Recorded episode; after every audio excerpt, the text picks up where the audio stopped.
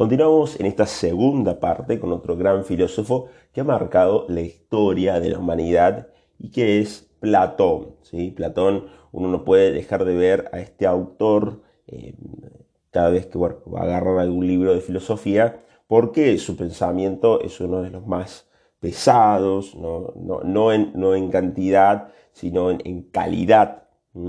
Entonces, eh, yo tuviese que resumir toda la filosofía griega, la resume en Platón y Aristóteles. Nosotros hemos visto algunos autores antes, pero Platón ya tiene un, salto de calidad y una búsqueda importante. Bueno, la vida de Platón la podemos eh, enmarcar en el siglo V Cristo, ¿no? Y él es discípulo de Sócrates. Es decir, eh, Sócrates es algo, es muy interesante la vida de Sócrates porque él no va a escribir nada, ¿no? va a dejar ningún libro, pero sí va a tener muchos discípulos, o sea, muchos seguidores, y uno de ellos ha sido Platón. Y tal como su maestro, va, al principio va a tener un interés muy importante por la política, por la ética, por el cuidado del alma, por los valores de la justicia, los valores del amor. Y, en vistas a estas cuestiones va, a haber una pregunta que va a rondar prácticamente toda su vida y es sobre quiénes son los verdaderos políticos, sobre quiénes son los verdaderos eh, gobernantes, quiénes deberían ser los gobernantes los que, los que llevan a cabo las decisiones de la polis. Y de allí que, bueno, va a empezar a escribir, ¿no? De acuerdo a, su edad, ¿no? Uno puede, puede ubicar el joven Platón, el medio Platón y el viejo Platón, ¿no? Como forma de, ir estudiando su pensamiento y de cómo obviamente su pensamiento evoluciona a lo largo del tiempo. La teoría al principio o sus ideas las va a plantear mayoritariamente a través de diálogos ¿no? o conversaciones. ¿Qué son los diálogos o las conversaciones? Son una especie de escritos, ¿no? por ahí en algún sentido novelados, en donde, dos personajes, uno interroga al otro, y va a buscar, va a ir, digamos, llevando a uno de los personajes, lo va a ir llevando hacia la búsqueda de la verdad. Entonces, posiblemente en alguno de los diálogos encontremos pocas respuestas y más preguntas, ¿no? muchas preguntas, para que el lector vaya orientándose hacia donde lo que Platón quiere. Platón va a utilizar evidentemente una técnica de su maestro que ha sido la mayéutica. ¿Qué es la mayéutica? La mayéutica es una forma de aprendizaje en la cual no se muestra lo que se quiere aprender de una vez, de una vez por todas, sino que se va, se va elaborando un camino hacia el descubrimiento de lo que se quiere enseñar obviamente a través de preguntas y a través de interrogantes que, vamos, que se va orientando hacia el objetivo final. Bueno, Platón va a utilizar esa misma técnica de, Sócrates y la va a plasmar ya no de manera oral en, sus clases, sino que la va a plasmar en libros. ¿no? De ahí tenemos los diálogos, los famosos diálogos y toda su obra literaria. Va a utilizar también en, esos, en esos, diálogos imágenes y mitos. El famoso, el famoso mito. ¿Qué, es el mito? Esto es interesante. Eh, uno tiene por mito un, relato de poco valor, ¿no? Pero en verdad el mito, detrás del ropaje literario, detrás de todo el ropaje eh, lingüístico que tiene, tiene verdades, ¿no? indica valores. Eh, de alguna manera los autores que elaboran mitos buscan ese, ese ropaje fantástico para indicar algún valor. Y valores que en verdad no son demostrables, o sea, no son empíricamente demostrables, pero sí son evidentes. Esto, esto quiero que a lo largo de, este, de este audio, de este podcast, lo tengamos en cuenta, ¿no? valores no demostrables, pero sí evidentes. Ya más adelante, más adelante lo voy a explicar bien cómo, es esto. Platón ha, ha, ido creciendo en su planteamiento de las diversas teorías, ¿no? Siempre ha tratado la misma, la misma teoría siempre, ¿no? Podremos afirmar que el primer Platón está más enmarcado en temas éticos, ¿no? Muy fiel a su discípulo, a su, maestro, entonces va a plantear temas éticos. El segundo Platón ya se va a ir a una cosmología, y acá esto es interesante porque con el autor retomamos la búsqueda de la cosmología, o retomamos la búsqueda del arjé. ¿Mm? Eso es sumamente importante tenerlo en cuenta. Con Platón arranca de nuevo la era del arjé.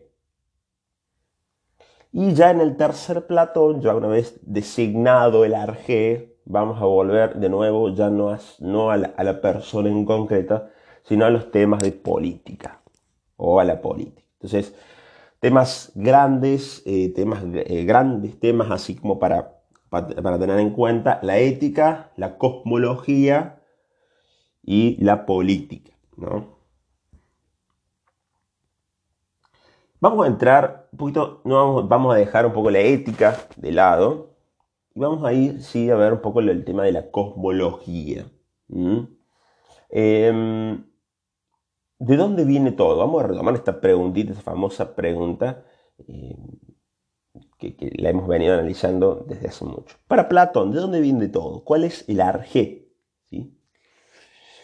Y a esa pregunta también hay que agregarle otra pregunta interesante, que es, ¿por qué todo es cosmos y no es caos?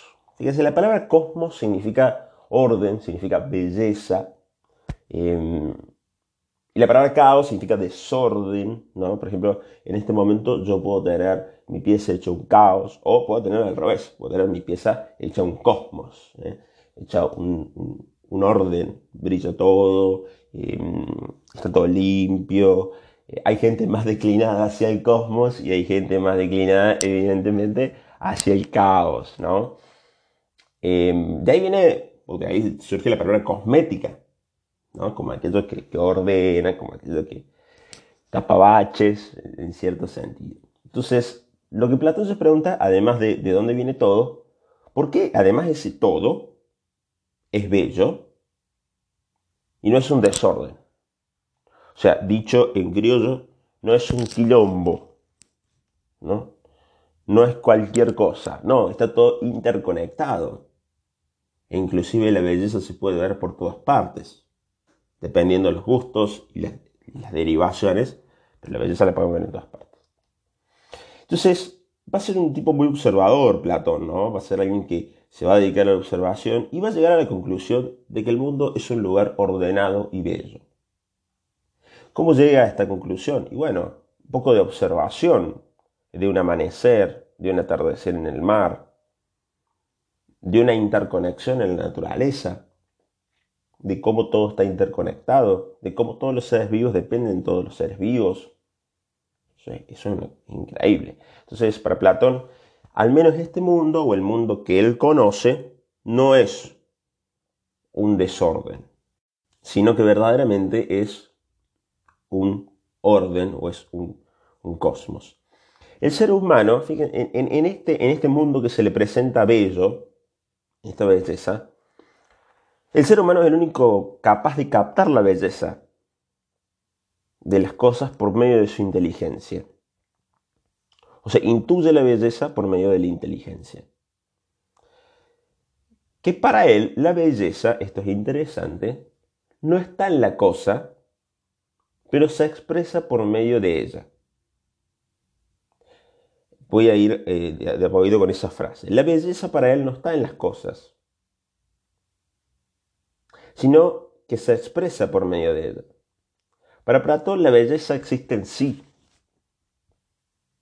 Y uno puede decir, bueno, pero la, belleza depende de cada uno. Claro, en la realidad sí depende de cada uno.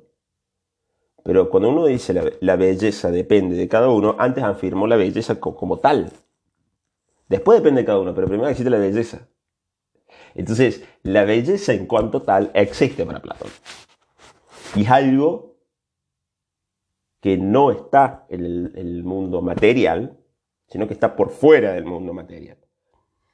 Y que gracias a esa belleza las cosas se pueden expresar bellas. Entonces vuelvo a repetir esta frase, esa belleza es evidente, no es demostrable. O sea, uno no puede andar comprobando la belleza en un laboratorio. No. Uno capta la belleza, uno intuye la belleza en un atardecer, en una persona, en una situación.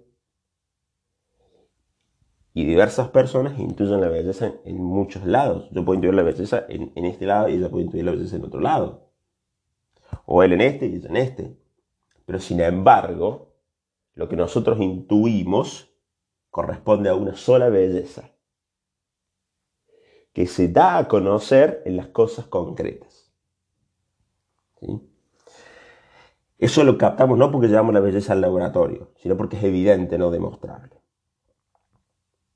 De lo contrario, uno dice, bueno, pero entonces, ¿qué otra forma habría de comprobar la belleza? Y pasa que de lo contrario, dice Platón, si no fuera evidente, directamente ni la pensaríamos. ¿Mm? Si no fuese evidente la belleza, ni la nombraríamos. Ni nos daríamos cuenta de que algo es bello, de que algo es ordenado. ¿Mm? Si todo fuese desorden, no tendríamos eh, la, esencia de, lo bello. O de, otra manera, de otra manera no evidente, ¿no? Por lo tanto, el ser humano capta lo bello, esto es interesante, por medio de la inteligencia. No es que crea la belleza, la capta. El bebé que nace y se admira de la madre, capta la belleza del amor, no la crea la belleza.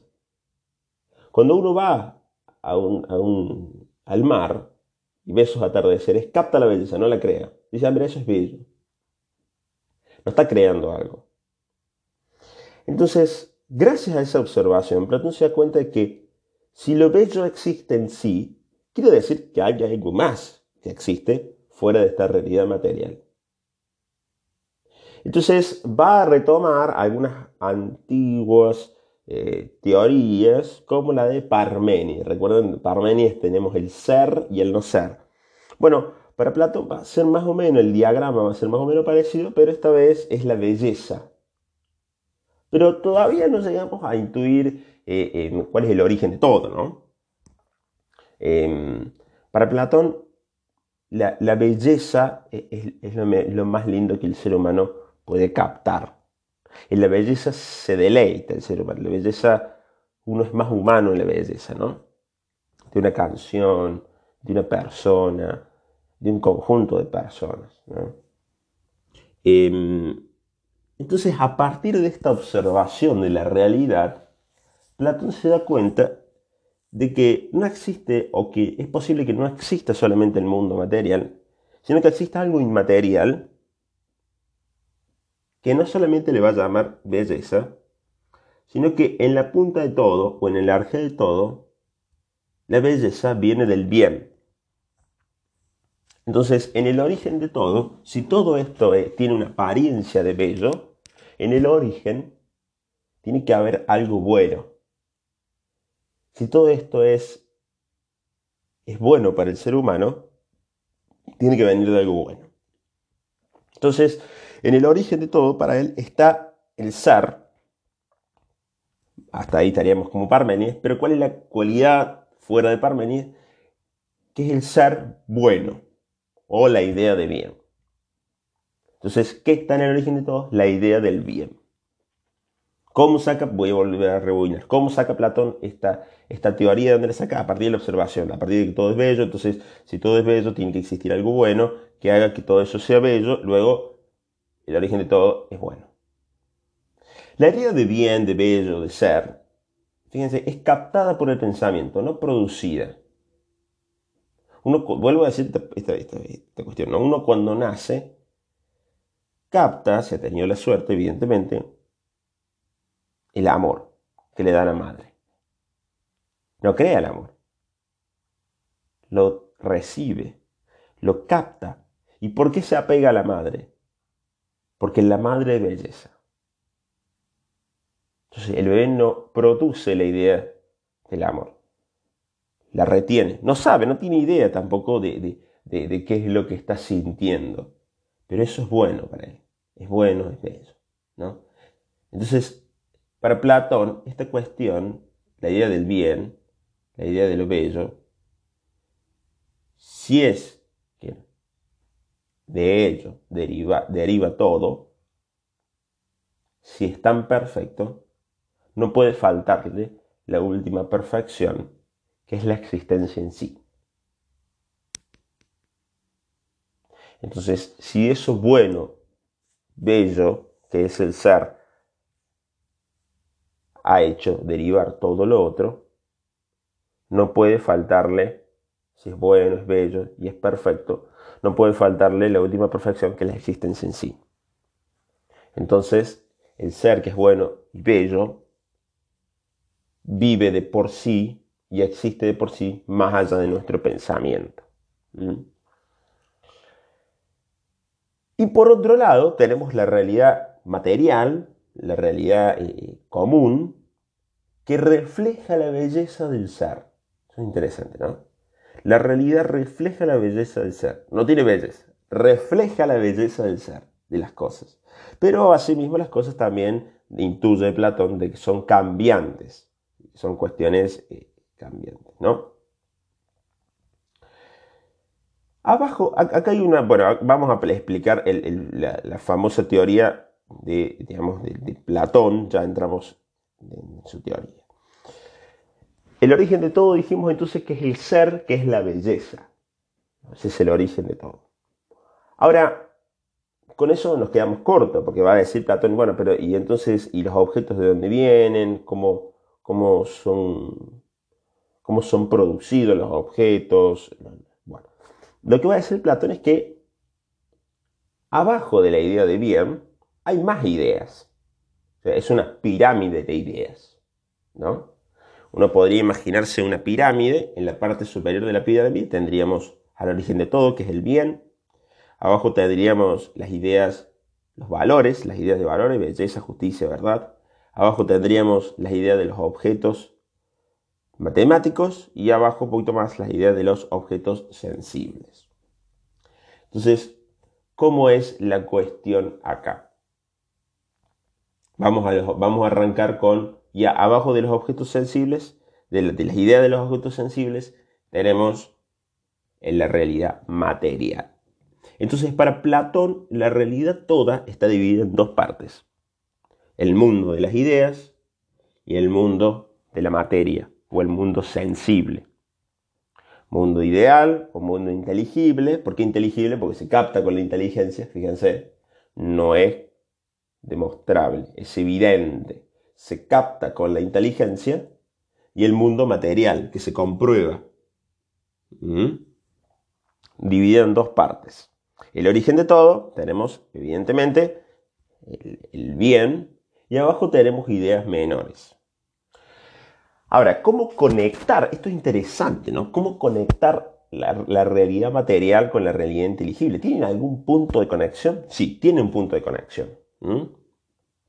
Y el punto de conexión es el siguiente. Em, el mundo inteligible se conecta con el mundo sensible debido a que las cosas imitan o participan dentro de la realidad del mundo inteligible. ¿Sí? ¿Cómo es esto? Lo voy a explicar con un, un ejemplo sencillo. Uno tiene muchas personas agrupadas. ¿Cuál es la característica común de esas personas? Ser persona. Entonces, el ser persona es una copia, es una imitación de la idea de persona en el mundo inteligible.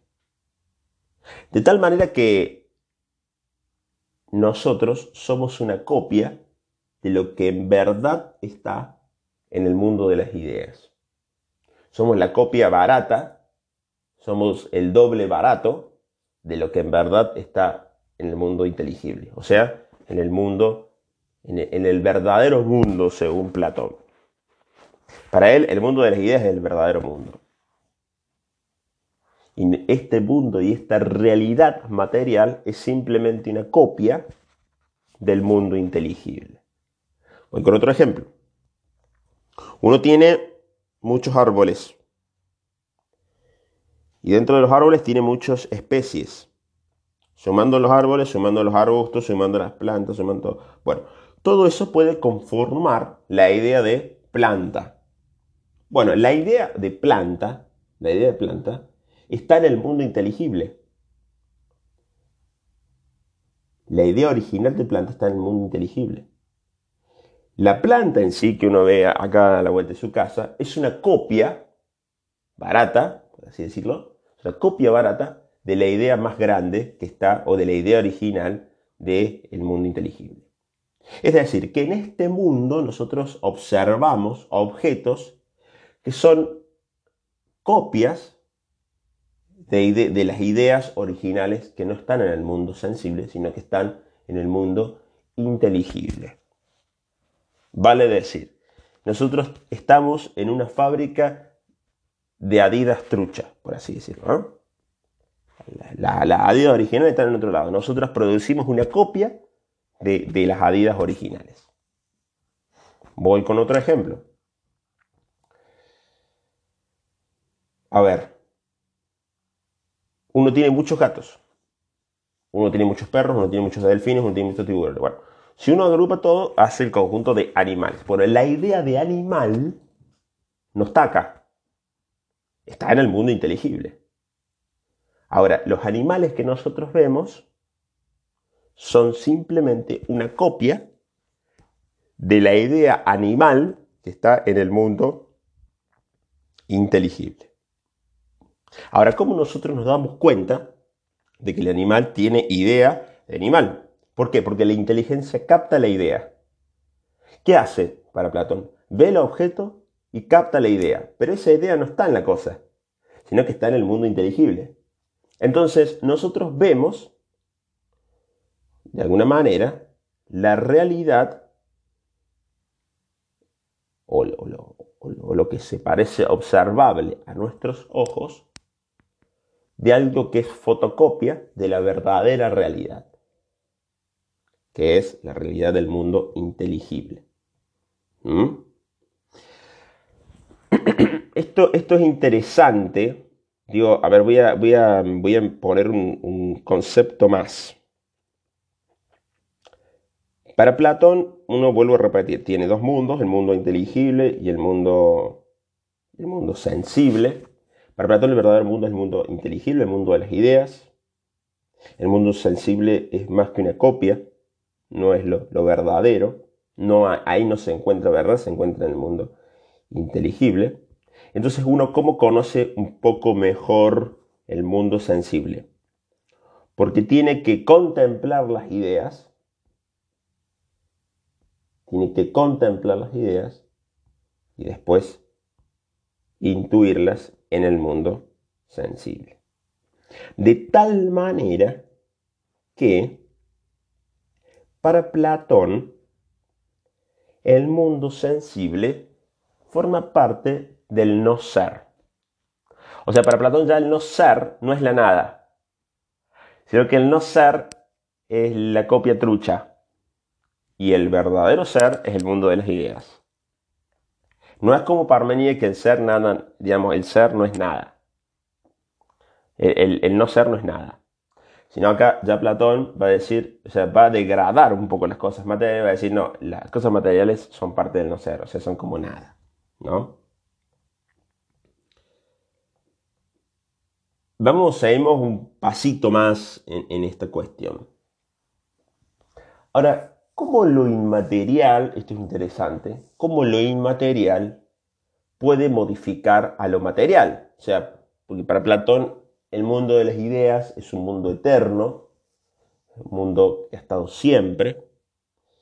¿Y cómo puede el mundo inmaterial producir al mundo material o sacar fotocopia de alguna manera y darla, darlo a conocer, ¿no? ¿Cómo es posible este, este proceso? Platón me lo va a explicar de la siguiente manera. Dice que en la materia son impresas las ideas. ¿Por quién? Por un demiurgo, o sea, por un dios. Es decir, entre el mundo inmaterial y el mundo material, uno tiene al demiurgo, que sería como una especie de dios que está a la mitad, como está como en la frontera, está como en la aduana, en donde el, el demiurgo ¿qué hace? Contempla las ideas eternas y las imprime en la realidad material. ¿Qué digo? A ver, entiéndese bien qué digo cuando las imprime.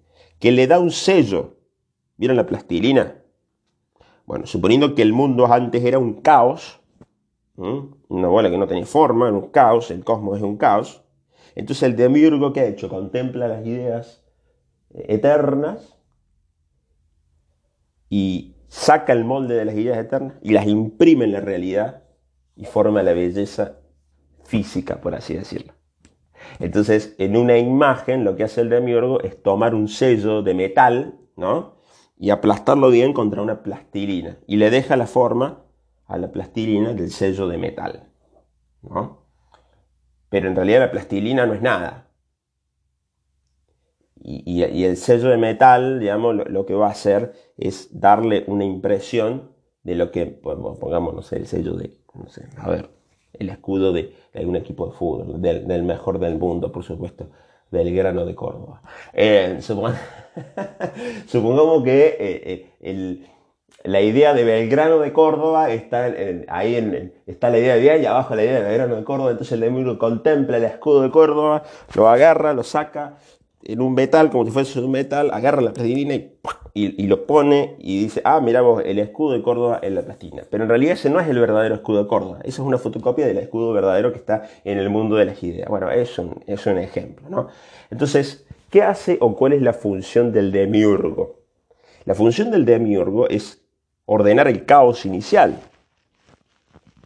El demiurgo es el que está en, las dos fiestas, por así decirlo. En la fiesta mayor y en la fiesta menor. Entonces, el demiurgo es, es aquel que ha ido a la fiesta mayor y ha dicho, oh, esto es increíble. Bueno, vamos a traer o vamos a copiar ese modelo y vamos a hacer una fiesta más o menos parecida acá eh, en, este caos. Entonces vamos a ordenar un poquito, vamos a hacer, a ver, em, no sé, suponiendo que a uno le gusta mucho el cuarteto y va a baile cuarteto y dice, mira qué buena fiesta esta, bueno, vamos a hacer algo más o menos parecido, le copiamos la idea allá y la ponemos acá y armamos nosotros nuestra propia fiesta, eh, llamamos a un que cante o alguno de nosotros que toque la guitarra, que haga algo más o menos parecido a lo que vimos allá. No es el original eso. Pero yo, ¿qué intento hacer? Copio la idea, hago una copia de esa idea y la, y la inyecto en algo que no está o que es un caos inicial. ¿sí? Entonces, repaso, visto desde el mundo material, la materia, fíjense, es una imitación o es una copia del mundo de las ideas. ¿sí? Bueno, bueno, visto desde el mundo material, la materia es una imitación. ¿No? Imita al mundo de las ideas. O sea, yo me, paro, me paro en el patio y miro hacia el cielo contemplo las ideas, ¿no? Hagamos de cuenta. Y digo, ah, yo soy una fotocopia barata. Ahora, suponiendo que me elevo al mundo de las ideas, suponiendo que me elevo al mundo de las ideas y miro desde, desde el mundo de ideal, miro a la realidad material. Va a cambiar, ya no va a ser una copia, sino que yo voy a decir, ah, mira, parte de mí está participando en el mundo material. ¿Mm? Em, o sea, parte de mis ideas han sido inyectadas en el mundo material, entonces yo estoy participando ahí en el mundo material. Visto desde el mundo de las ideas, visto desde el mundo material, yo soy una simple copia. Yo no participo en el mundo de las ideas. ¿no? Em, o sea, ¿qué sería participación? Participación sería entrar en el mundo de las ideas. Y acá no es que la realidad sensible entra en el mundo material, eh, perdón, eh, la realidad sensible entra en el mundo inteligible, o en la realidad sí, inteligible, sino que el mundo inteligible entra en la realidad sensible o entra en la realidad material. Eso sería un poco la cuestión. Repasando, vamos a volver a repasar algunas cuestiones.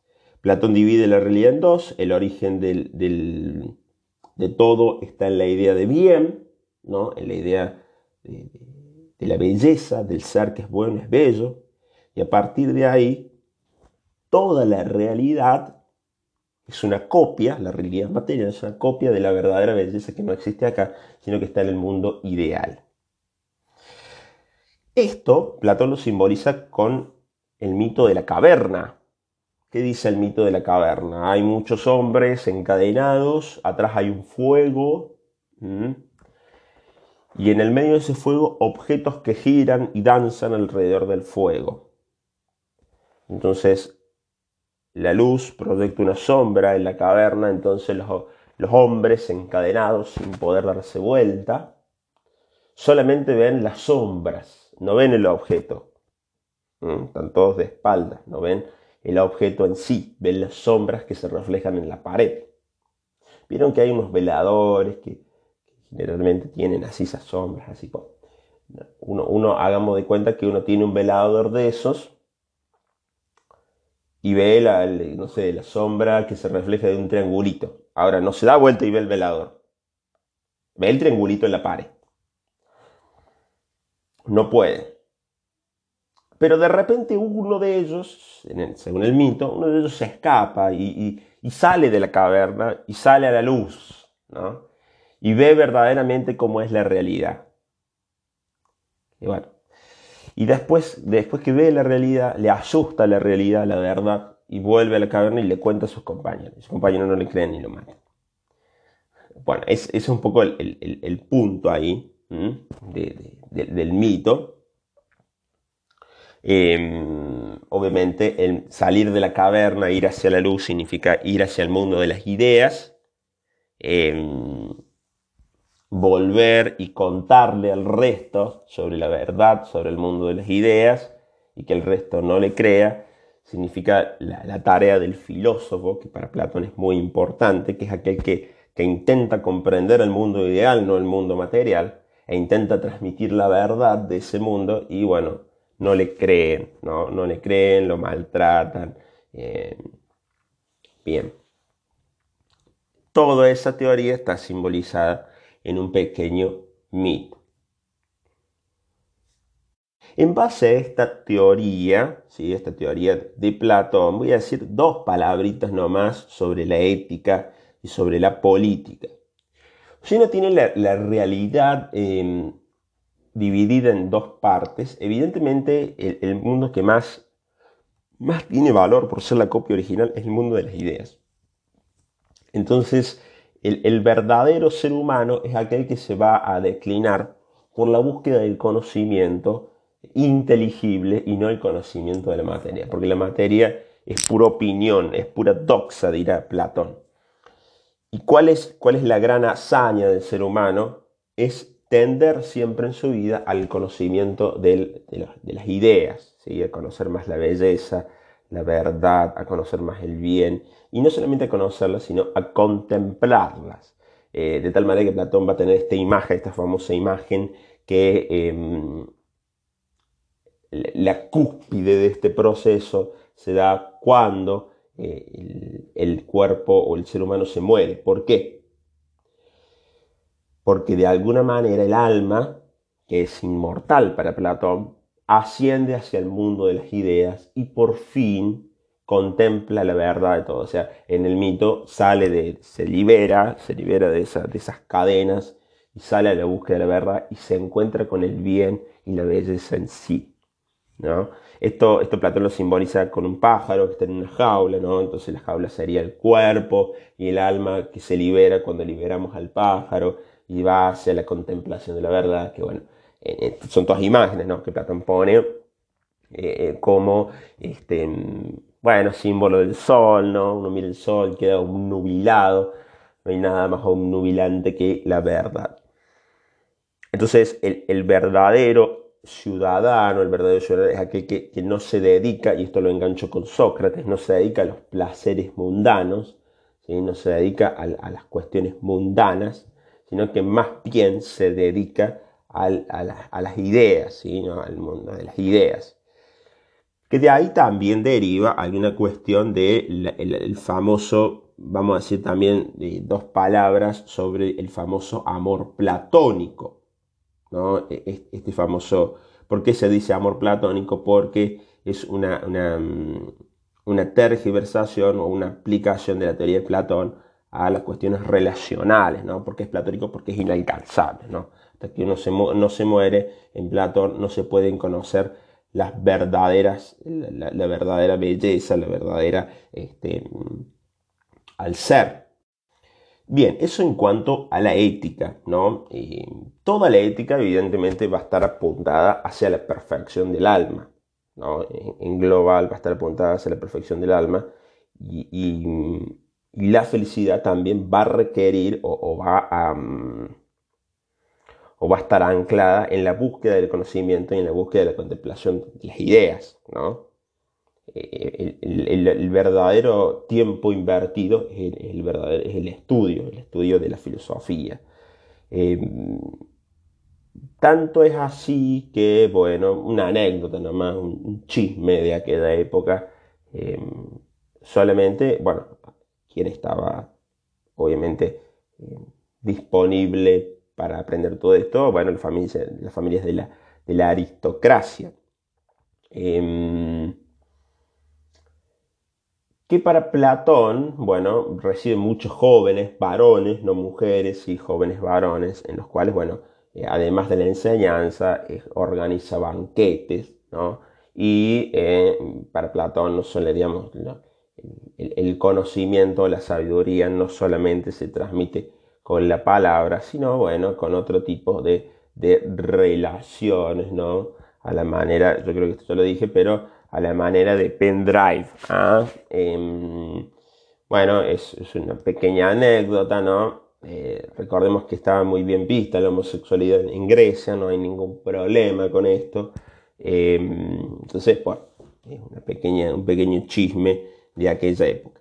Yéndonos un poquito más hacia la política, fíjense, si, si los verdaderos ciudadanos son aquellos que se dedican a contemplar las ideas, a buscar, a buscar la, verdad, ¿no? Entonces los verdaderos políticos van a ser em, los filósofos, ¿no? La verdadera política va a estar en manos de la filosofía y no en manos de, alguien que, estudie, y no en manos de todo el mundo, como es en el caso de la democracia. Recordemos que Atenas, que Grecia es, democrática, ¿no? Eh, y no en manos de todo el mundo que, bueno, decide, delibera. Para, para Platón eso es una pérdida de tiempo, no, tiene que haber alguien que, em, así como el mundo inteligible y el mundo sensible están organizados en una pirámide, y en la punta está el bien, también en, la sociedad tiene que haber alguien eh, que esté en la punta, ¿no? Para que vaya marcando el camino, eh, alguien inteligente que vaya marcando el camino, que haya de alguna manera, se haya desligado de esas cadenas y haya ido hacia la, luz, haya contemplado las ideas y vuelva y marque el camino.